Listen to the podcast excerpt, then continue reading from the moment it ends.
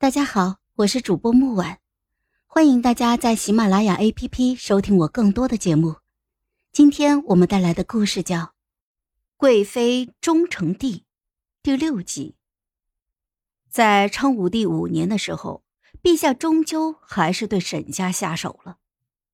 父亲老了，一心一意的辅佐陛下，但是陛下因为当年的丑事，对沈家早已大不如前了。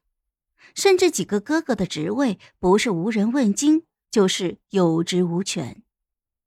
父亲早已心有怨怼，所以他联合门生，逼迫皇帝给予其左相之位。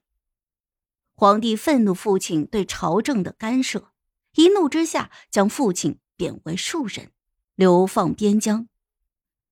父亲一倒，沈家人心纷乱。和沈家有关系的人纷纷撇清关系，唯一稳得住的人，大概也只有我了。我是太后，养育陛下长大，陛下殷勤殷礼都不敢动我。沈夫人哭着喊着来到我的面前，让我向皇帝求饶，救下父亲。我没有见他，只让人告诉他两句话：陛下只是治罪于父亲。父亲老糊涂了，沈家也该让哥哥当家做主了。当年哀家的丈夫和孩子都可以为了沈家荣耀而死，父亲怎么不能呢？沈夫人听完之后，脸色惨白如纸。被清心送出宫的时候，嘴里一直嘟囔着：“你还记得？你还在记得？”还在恨着我们，恨我们。我自然记得，但是恨，可能吧。来宫里这么久，我早就分不清什么是恨，什么是爱。我只清楚，报仇是我活下来唯一的目标。紫藤树下，紫色花瓣随风摇曳。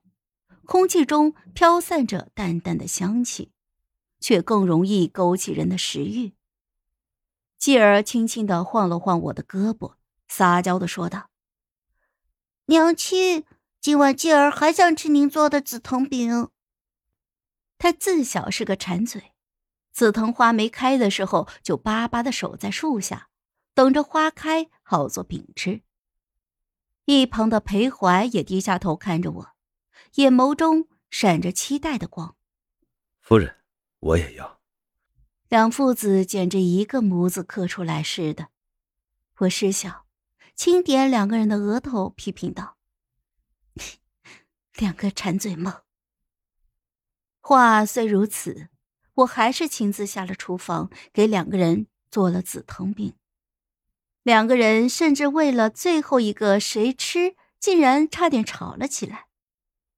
我没好气的瞪了裴怀一眼，多大的人了，还跟自己儿子抢吃的？他却不以为辱，反而骄傲的挺起了胸膛，理直气壮的说道：“娘子做的紫藤饼天才一绝，我自然不肯相让。”我无力的扶额。我总是拿他没有办法，最后那个饼子进了我的肚子里。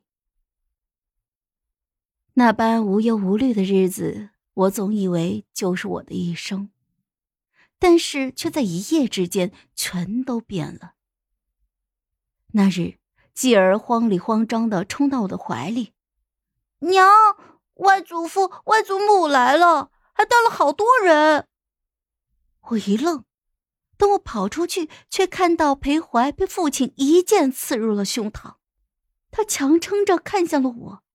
张口想要说什么，却吐出了一口血，轰然倒地。妻儿也被母亲抓去了，接着便是一刀刺入了他柔软的肚子。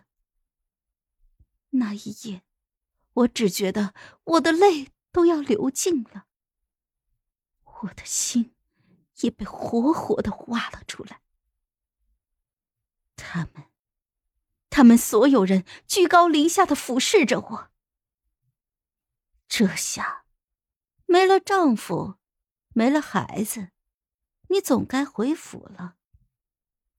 他们身上全是我夫君和孩子的血，我的挚爱和骨肉躺在了血泊中，一双眼睛直直的看着我。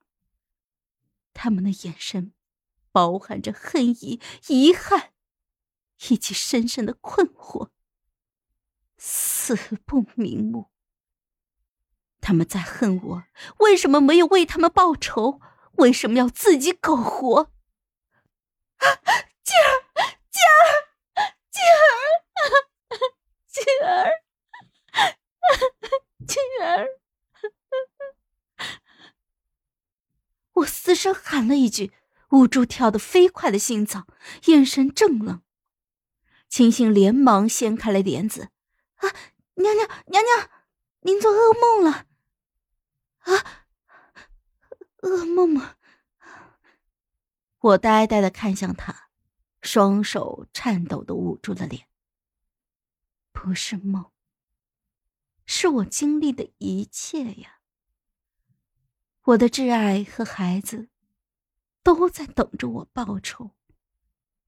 一笔一笔账，我都要算清楚。我冷声问道。陛下今天去的何处？王美人那里。我眼睛微微的眯起来，却并不意外。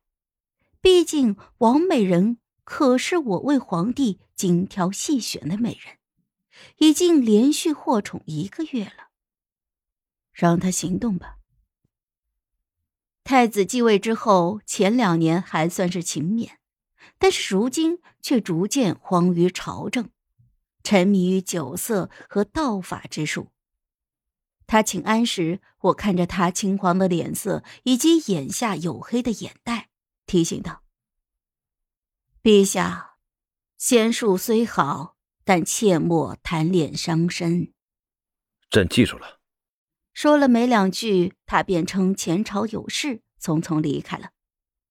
我知道他和我只不过是表面功夫。如今却连敷衍都不愿了。我见他走远了，便把王太医叫了过来，询问陛下的身体情况。王太医一向是我的心腹，自然直言不讳。陛下前几年炼虎狼之药，如今又服用仙丹，身体亏空严重，子嗣方面只怕困难啊。倒是不出我的意料，也不枉费我费心找了这么多美人和道士。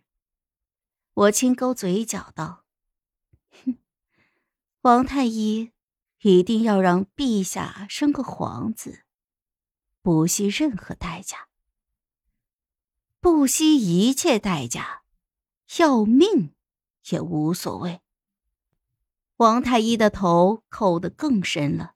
头都不敢抬，瓮声说道：“是，臣明白了。”好了，本集故事就到这儿，我们下集见，记得订阅和点赞哦。如果你有喜欢的故事，也欢迎在留言区告诉我们。